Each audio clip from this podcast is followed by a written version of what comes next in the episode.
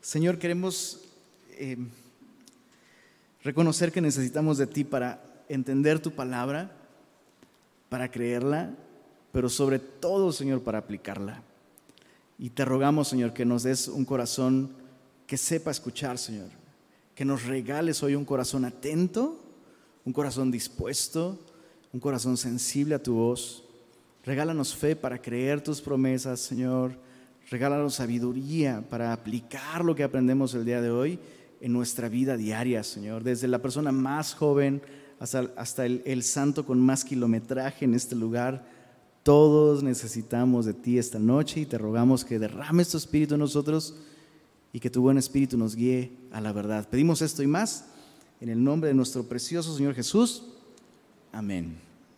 Entonces, Oseas capítulo 13, a partir del verso 9, dice así.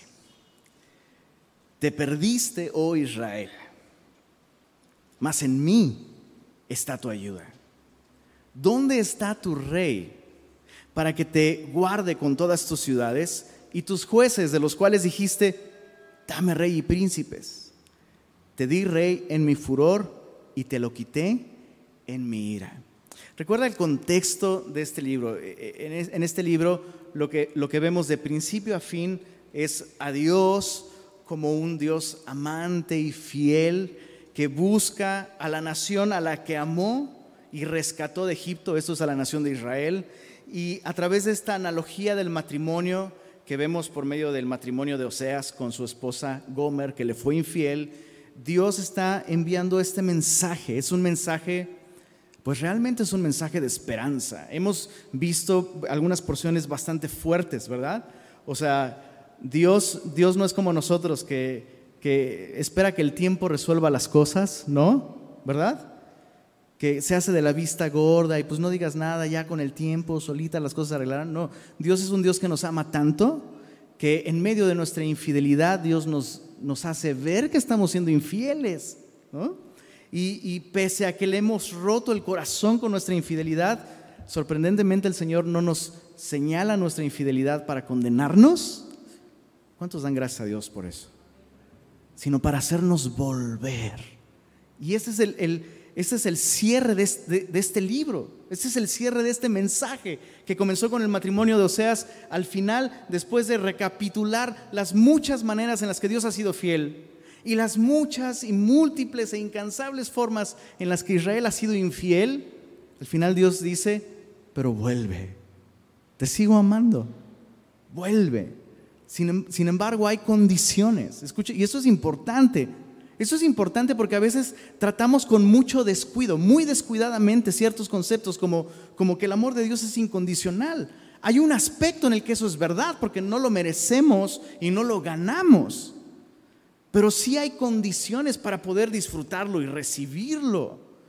Es, como en el matrimonio, volvemos a lo mismo, es como en el matrimonio, ¿no? Que tu esposa te ame es gracia, pero hay una condición para que tú puedas disfrutar de ese amor, que tú le seas fiel.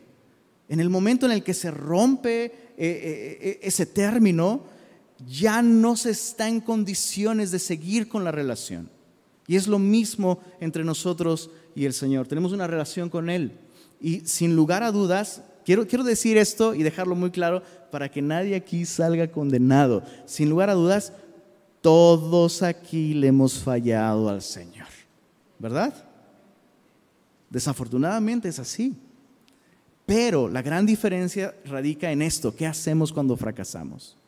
Porque eso va a determinar si somos infieles o un sinónimo de infieles sería incrédulos, quienes realmente no han creído en su amor, que es redentor, realmente no han creído en su amor, que cubre multitud de pecados o si somos aquellos que sí han creído. Aquellos que creen pueden tropezar, pueden caer, pero como dice la escritura, aunque el justo caiga siete veces, cada una de ellas el Señor con su amor redentor lo levantará. Entonces, eso es lo que, eso es lo que le dice el Señor a su pueblo. Mira el verso, verso 9, te perdiste, oh Israel. O sea, ahora sí que el problema no soy, no soy yo, el problema eres tú. Eres tú quien se perdió, eres tú quien me dio la espalda, eres tú quien se fue. Y mira, dice más, leamos esto con mucha atención, por favor. Más, ¿qué dice ahí? en mí está tu ayuda. Observa que no dice, de mí vendrá tu ayuda, sino en mí está tu ayuda. Y luego hace este, este recordatorio, dice, ¿dónde está tu rey? Para que te guarde con todas tus ciudades y tus jueces, de los cuales dijiste, dame rey y príncipes. Te di rey en mi furor, te lo quité en mi ira. Eh, lo que, está sucediendo aquí es que Dios le recuerda a la, a la nación, de alguna manera, el momento en el que empezó la infidelidad eh, extrema para la nación de Israel. Y la, infidelidad extrema para la nación de Israel comenzó cuando pidieron rey. Entonces Dios le está diciendo, ahí, ¿de qué te sirve tener rey? ¿Te, acuerdas que pediste rey? ¿Te acuerdas que pediste rey? Bueno, ¿dónde está? ¿De qué te sirve ahora? Entonces, fíjate, fíjate e, eso es interesante. La nación pidió, rey allá en el libro de primero de Samuel, puedes anotarlo ahí, capítulo 8 si tú lo recuerdas, el, profeta Samuel era el, último juez de la nación, que funcionaba como un tipo de agente divino, ¿no? Para dar dirección, para eh, salvar a su pueblo. Era, era, un agente de Dios. Pero la, la nación dijo, ¿sabes qué? No, queremos rey. Y en el capítulo 8, versos 5 y 6, dicen, queremos rey como todas las naciones. Queremos rey para ser como todas las naciones porque queremos reclamarte y pues no te vemos, ¿no? Queremos eh, decirte cosas eh, o queremos escucharte, tenemos que venir al profeta Samuel y luego está este asunto de que si estamos en pecado tenemos que arrepentirnos. Es más fácil, es más práctico, es más cómodo tener a alguien de carne y hueso que nos dirija y que pelee nuestras batallas y con quien nos entendamos. Relacionarnos contigo como rey, Dios, es muy difícil. Es complicado, no es nada cómodo. Y entonces, interesantemente, Dios tenía la intención de levantar una monarquía y Dios ya estaba preparando a su rey. Este rey, el rey que Dios había escogido era nada más y nada menos que el rey David. Entonces, fíjate, hay dos cosas que me llaman mucho la atención solo a manera de aplicación. Israel pidió algo que estaba en los planes de Dios pero por motivos y en el tiempo equivocados. Por favor, meditemos esto por un momento, porque esto puede ser un síntoma de que estamos deslizándonos, un síntoma de que nuestro corazón infiel está llevándonos en una dirección opuesta al Señor. Y es peligroso porque, insisto, la nación estaba pidiendo algo que era la voluntad de Dios, pero lo pidió por la motivación equivocada y en el tiempo equivocado. Y yo solo tengo esta pregunta aquí, ¿cuántas cosas podríamos nosotros pedir de la misma manera? O sea, puedes hacer una lista de cosas, ¿no? Personas que piden un cónyuge, ¿no? O sea, está mal pedir un cónyuge, está mal orar, Señor, me quiero casar, quiero formar una familia. ¿Está mal? No está mal. Pero pregunta, ¿cuál es la motivación? Porque si pides, como la nación de Israel, pidió un rey humano como un sustituto del rey divino. O sea, ¿en qué les había fallado Dios? Los sacó de Egipto, los mantuvo durante el desierto, los hizo entrar en la tierra prometida. ¿Qué mejor rey? Dios mismo le dice a, Samuel, me han desechado a mí como rey para que no gobierne sobre ellos. Entonces, apliquemos esto en nuestra vida de oración, en nuestras peticiones, en nuestros anhelos. ¿Cuántos de ellos decimos, pues no es pecado. Pero sí lo es si aquello que pedimos lo pedimos como un sustituto del Señor. Si pedimos cosas buenas como un sustituto de lo que el Señor es en nuestra vida, eso es un síntoma de infidelidad y, aplica para...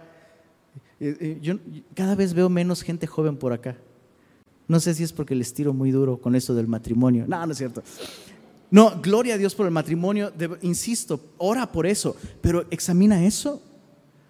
¿Te has dado cuenta del el asombroso índice de divorcios dentro de la familia cristiana? Muchos de ellos se pueden profetizar desde el principio. Cuando una persona busca en el matrimonio lo que solo en Dios se puede encontrar. Peligroso como dice el, audio de Instagram, eso no es libetilo, es muy peligroso. es muy peligroso. Puede ser la, bendición más grande si, si lo vives en la voluntad de Dios, o puede ser un infierno en vida si lo vives fuera de la voluntad de Dios, o un trabajo, o una carrera, un ministerio, hijos, en fin, ponle el nombre que quieras. Pueden ser cosas buenas, pero si las pedimos con motivos equivocados y fuera del tiempo de Dios, no aprendiendo a esperar, qué peligroso es. ¿Por qué, ¿Por qué este tipo de peticiones revelan infidelidad? Porque significa que ya no estamos satisfechos con quién es Dios. Contesta esta pregunta. ¿Quién te puede dar lo que Cristo ya te ha dado? Nadie. Un amor como el que cantaba aquel, aquel gran profeta, ¿no? Un amor eterno, inolvidable, un amor verdaderamente eterno. Te dio su vida entera. Salmo 23 es, un buen salmo para meditar en este momento. Si el Señor es mi pastor, yo le agregué el sí, por supuesto. Si el Señor es mi pastor, nada me falta. Entonces, qué padre cuando oramos, escucha, cuando oramos por un matrimonio, porque el Señor nos está llevando a, o nos está llamando a eso. Cuando oramos por un trabajo, porque el Señor nos ha llamado a eso. Cuando oramos por una carrera, porque el Señor nos ha llamado a eso, porque es su voluntad cuando oramos por un hijo o por familia o por ministerio o por lo que sea, como un resultado de, Señor, estoy satisfecho en ti. ¿Eso es lo que tú quieres para mí? Me encanta, Señor. Yo también lo quiero. Es, tan distinto. Entonces, fíjate cómo eh, eh, Dios comienza diciendo esto, hey, te perdiste. Y, y, te perdiste desde entonces, desde que pediste rey. Mira el verso, en el verso, bueno, verso 11, te di rey en mi furor, te lo quité en mi ira. En otras palabras, algunas veces cuando Dios nos responde esas oraciones necias, es un acto de, gracia de su parte para disciplinarnos. Les, les conté la vez que una de mis hijas, no voy a dar nombres, les conté cuando una de mis hijas literal no nos dejaba comer en paz porque quería, quería salsa, quería salsa, quería salsa, quería salsa, quería salsa, quería salsa, pero era así de, voy a perder la salvación o la mente si no hago algo, ¿no? Y literal le dije, date la preciosa. Y asunto resuelto. asunto resuelto. Y, sabes, eh, eh, es... Solo, lo, voy a, lo voy a decir así de claro porque sé que estoy en familia. Muchas veces veo como personas están súper emocionadas porque mira la gran bendición que Dios me concedió y yo lo veo y yo digo, Es salsita, ¿verdad, Señor? Y el Señor, ahorita, ahorita lo vas a ver chiflando. Cuidado. No, no, o sea, otra vez, otra vez. Esto revela falta de satisfacción en Él. Revela que nuestro corazón se ha deslizado. Por eso estamos insatisfechos, porque hemos descuidado nuestra relación con Él. Bueno, en el verso, verso 12, mira, Dios sigue señalando el, el origen del problema. El verso 12 atada está la maldad de Efraín. Su pecado está guardado. Dolores de mujer que da a luz le vendrán. Es un hijo no sabio porque ya hace tiempo que no debiera detenerse al punto mismo de nacer. Y es un lenguaje un poquito complejo para nosotros, como que es un poco confuso, pero la idea es, de que, la idea es que el compromiso de la nación está con su pecado. Ahora sí que, em, bueno, ¿a, cuántos los casaron allá en tiempos del Antiguo Testamento donde todavía se usaba el lazo? ¿No? Porque es, un símbolo que nos, habla de que estamos vinculados, atados, ¿no? Voluntariamente a, pues a algo, mejor dicho, a alguien, Bueno, algo sí es una cosita, ¿no? Bueno, esa es la idea.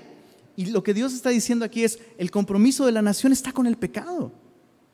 O sea, para pecar, para perseguir sus sueños, para seguir su corazón, uh, no escatiman, lo entregan todo, se comprometen con eso, no se fatigan de eso. Entonces su pecado está atado. Y dice, al final, son, son como un bebé.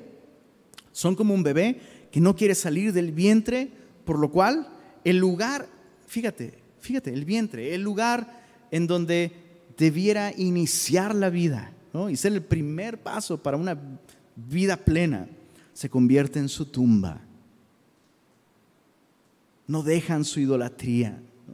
O sea, comenzaron una relación conmigo, pero a la hora de la hora de realmente entregarme su vida, ¿no? O venir a la luz, ellos siguen aferrados a sus ídolos, aferrados a, su idolatría. Y otra vez, revisa esa, esa lista de cosas por las que tal vez has estado orando y Dios te ha dicho que no.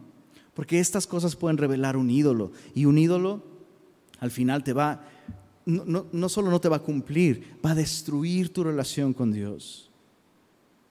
La vida abundante que se encuentra en Jesús solo puede disfrutarse cuando abandonamos nuestros ídolos como un bebé la vida abundante que podría disfrutar, solo la puede disfrutar cuando abandona el vientre. Y aquí Dios está diciendo, no quisieron. O sea, a la, hora de haber una oportunidad, a la, hora de la hora, escogen su idolatría. Verso, uy, verso 14. Aquí viene lo bueno. De la mano del Seol los redimiré. Los libraré de la muerte. Oh muerte, yo seré tu muerte y seré tu destrucción. Oh Seol, la compasión será escondida de mi vista. Y esa es una promesa de Dios de librar a la nación literalmente del sepulcro. Ahora, esto es muy significativo. En primer lugar, eso se cumplió con la nación de Israel, en un sentido nacional, literal. Eso se cumplió en la nación de Israel, porque la nación de Israel literalmente fue destruida por Asiria. O sea, realmente es un milagro que el día de hoy exista una nación llamada Israel viviendo en Tierra Santa. Es un milagro. Dios los sacó del sepulcro. O sea, es literal, ya les hizo el funeral, Asiria se los llevó, los enterró y Dios en su misericordia les hizo volver a la vida. Ahora, lo que Dios hizo con la nación de Israel en un sentido literal, Dios lo hizo en nosotros, que hemos confiado en Cristo en un sentido espiritual. En un sentido espiritual. Este versículo eh, que acabo de leer, el verso 14, Pablo lo cita como, como un versículo que encontró su cumplimiento en la resurrección de Cristo. Y es maravilloso, leámoslo de nuevo. De la mano del Seol los redimiré, los libraré de la muerte. Oh muerte, yo seré tu muerte y seré tu destrucción, oh Seol. Y es esta promesa de Jesús de enfrentar a la muerte y quebrantar su poder para hacernos, a todos nosotros que hemos confiado en Él, hacernos libres del temor de la muerte y tener vida eterna. Eso es lo que el Señor hizo. Y, yo solo pienso en, en, mi tierra hay muchos alacranes, y no me refiero a las personas, aunque también hay algunos de esos, pero hay muchísimos alacranes. Y, y, de todos tamaños y colores, ¿eh? de los rojos, de los negritos, de los güeros. Los, los güeros y los chiquitos son los más peligrosos. ¿eh? Así que, hermanitas, acuérdense de eso, las que están orando por los güeros y chiquitos son los peligrosos. Nada, no, es cierto. Pero me acuerdo, me acuerdo así, cañón, de, una vez que eh, íbamos en un auto, un auto con unos amigos de mis papás y, y la persona que iba manejando de pronto dijo, ah, algo me molesta en el, en el asiento atrás. No sé. Entonces le, seguía le siguió molestando y, mejor se orilló. Y entonces el cuate se, se, para y revisa y dice, no, no hay nada. Y ya se, se, agachó para volverse a meter y volvió a sentir. Entonces le dijeron, no vayas a traer un animal allá atrás. Entonces el cuate así le, ayudan y traía un alacrán ahí, pero ya estaba, estaba atorado en su piel el alacrán y bien muerto. Entonces me acuerdo que alguien le dijo, ay, compadrito, tienes la sangre bien pesada, mira el pobre alacrán, ¿no? Te picó y encontró su muerte. Y eso es exactamente lo que sucedió en la cruz del Calvario. Nuestro Señor permitió que la muerte clavara su aguijón sobre él pero él no solo no, murió, sino quebrantó, bueno, sí murió, pero resucitó, y quebrantó con ello el poder de la muerte. Por eso Pablo después dice, ¿dónde está, oh muerte, tu aguijón? ¿Dónde, oh sepulcro, tu victoria? Entonces, así como ese alacrán que estaba ya todo muerto en la espalda del el amigo de mis papás, no le tendrías miedo ya, ¿verdad? No le tendrías temor. De la misma manera, tú y yo somos libres del temor de la muerte. Piensa en eso por un momento. Por favor, piensa en eso. La muerte no nos puede tocar. Literalmente. O sea, lo que tú y yo tenemos es un servicio VIP, en el que la muerte se convierte en un botones que nos, como un edecán, nos lleva ante la presencia de aquel que nos ha dado vida, ante aquel que nos ha amado. Qué, impresionante, ¿no? Volviendo al texto, Dios promete rescatar a su pueblo de la tumba. O sea, su pueblo escogió la muerte, pero Dios promete traer vida y promete una manera de, de, regresar a una relación con Él. Y eso tiene su máximo cumplimiento en la persona de Jesucristo. Dice el verso, verso 15, aunque Él fructifique, está hablando de su pueblo.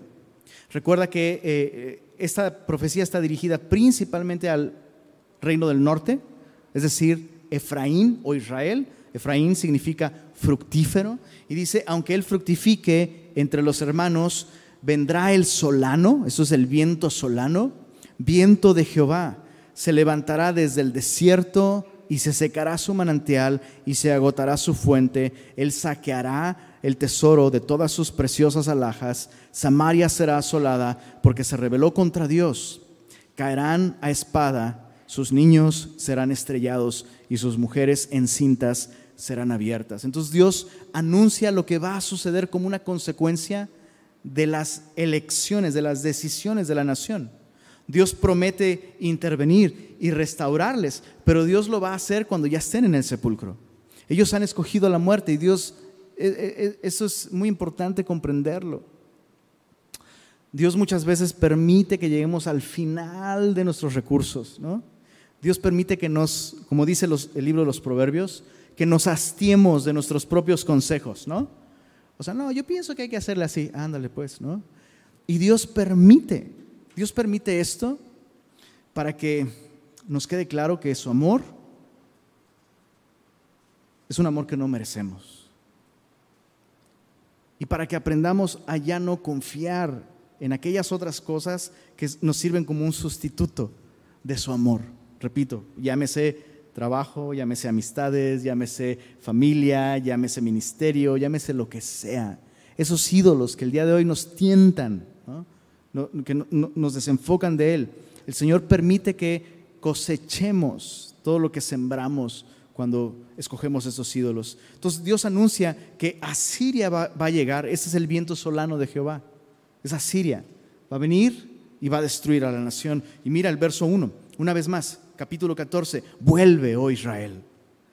¿Te das cuenta cómo el énfasis de esta denuncia sobre su infidelidad no es no es para condenar a su nación o desecharla, sino para llamarla de regreso. Vuelve, Israel, a Jehová tu Dios, porque por tu pecado has caído.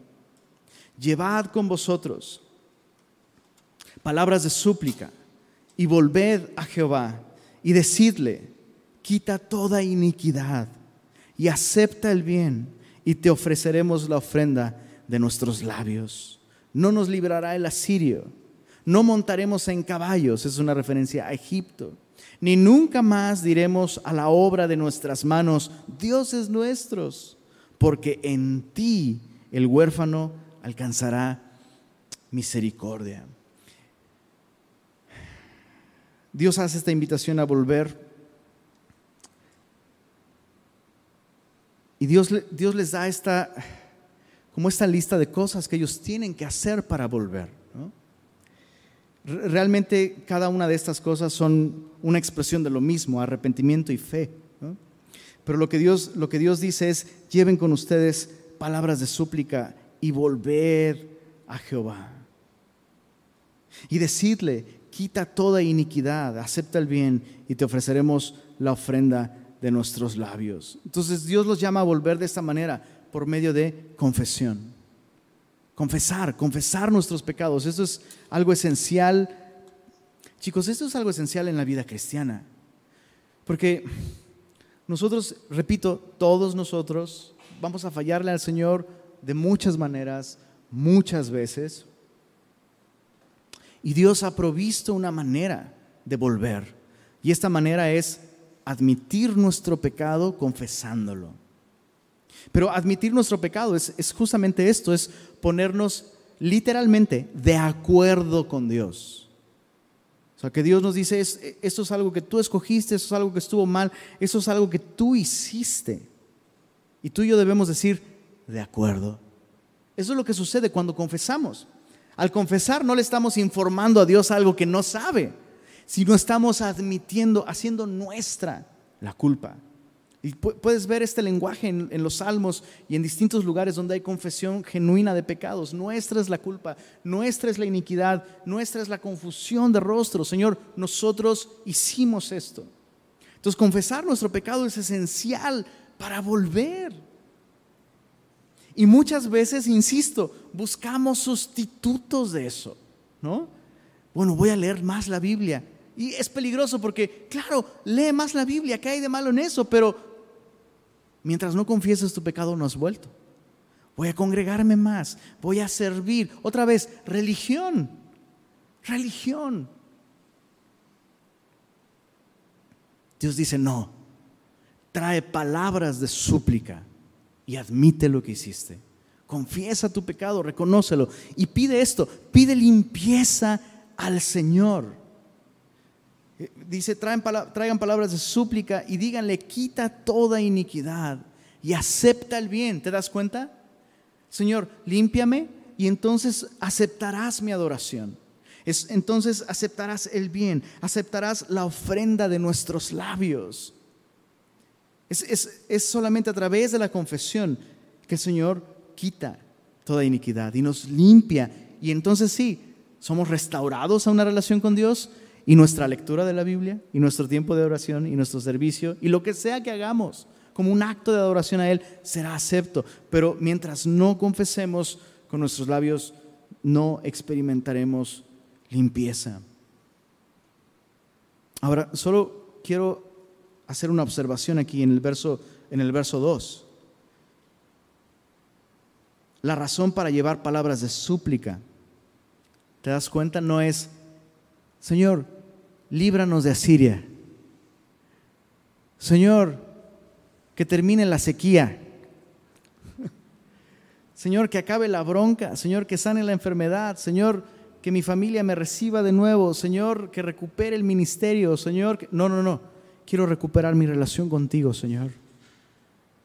O sea, la razón para confesar el pecado, la razón para arrepentirse es para volver a una relación con Él, para adorarle, no, piden prosperidad, no piden, ¿sabes? Piden que su ofrenda vuelva a ser aceptable ante Él. Señor, que yo pueda invocar tu nombre yo pueda experimentar tu compañía en mi vida, tu presencia, tu amor, tu gracia en mi vida. Bueno, verso, verso 4. ¿Qué sucede si tú y yo volvemos al Señor y confesamos nuestro pecado? ¿Qué sucede? Verso 4. Vamos a leer desde el verso 4 hasta el verso 9. Léelo haciendo tuya, tuya esta promesa. Eso es lo que el Señor promete si tú y yo confesamos. Yo sanaré su rebelión. Los amaré, ¿qué dice ahí? De pura gracia, porque mi ira se apartó de ellos. Yo seré a Israel como rocío. Él florecerá como lirio y extenderá sus raíces como el Líbano se extenderán sus ramas y será su gloria como la del olivo y perfumará como el Líbano. Volverán y se sentarán bajo su sombra. Serán vivificados como trigo y florecerán como la vid. Su olor será como de vino del Líbano. El, Líbano es esta región súper verde, súper fructífera, los mejores árboles, los mejores eh, aromas, las mejores flores. ¿no? Verso 8, Efraín dirá, ¿qué más tendré ya con los, con los ídolos? Yo lo oiré y miraré. Yo seré a él como la haya verde. Y mira, esto es increíble. De mí será hallado tu fruto. Y, ese, es, es, es, un lenguaje que habla de la intimidad entre un esposo y su esposa. Oseas, casado con Gomer, Gomer le dio a luz un hijo suyo y otros dos de sus hijos no fueron fruto de él. Y así la nación de Israel, todo lo que está cosechando es un fruto de sembrar en la carne, de sembrar para sí mismos. Pero Dios promete, si tú confiesas, yo te sanaré, sanaré tu rebelión, te restauraré, te haré fructífero. Pero eso es bellísimo, de mí será hallado tu fruto. El resultado será que tú podrás llevar el fruto de mi presencia en ti. ¿Quién es sabio? Verso, verso 9. ¿Quién es sabio para que entienda esto? Y prudente para que lo sepa. Eso es interesante. No existen, escucha esto, no existe nada más sabio y más prudente para aquellos que conocen al Señor que confesar su pecado y volver a Él. No existe nada más sabio que eso, nada más prudente. Dice el verso 9, porque los caminos de Jehová son rectos y los justos andarán por ellos, mas los rebeldes caerán en ellos. Mira lo que Dios promete, si volvemos a Él, si confesamos, sanaré su rebelión. Es decir, Él reparará en nuestro corazón aquello que está mal. Es Él, es su persona. No son programas, no, no, no son los cinco pasos, no son las, las cuatro promesas que tú y yo podemos hacer, no, es Él, es volver a Él. Lo segundo, los amaré de pura gracia. Cuando confesamos nuestros pecados, volvemos a experimentar su amor. Eso es increíble. O sea, mientras tú y yo estamos en pecado y no lo confesamos, tú y yo podemos saber que Él nos ama, tú y yo podemos creer que Él nos ama, pero no podemos experimentarlo.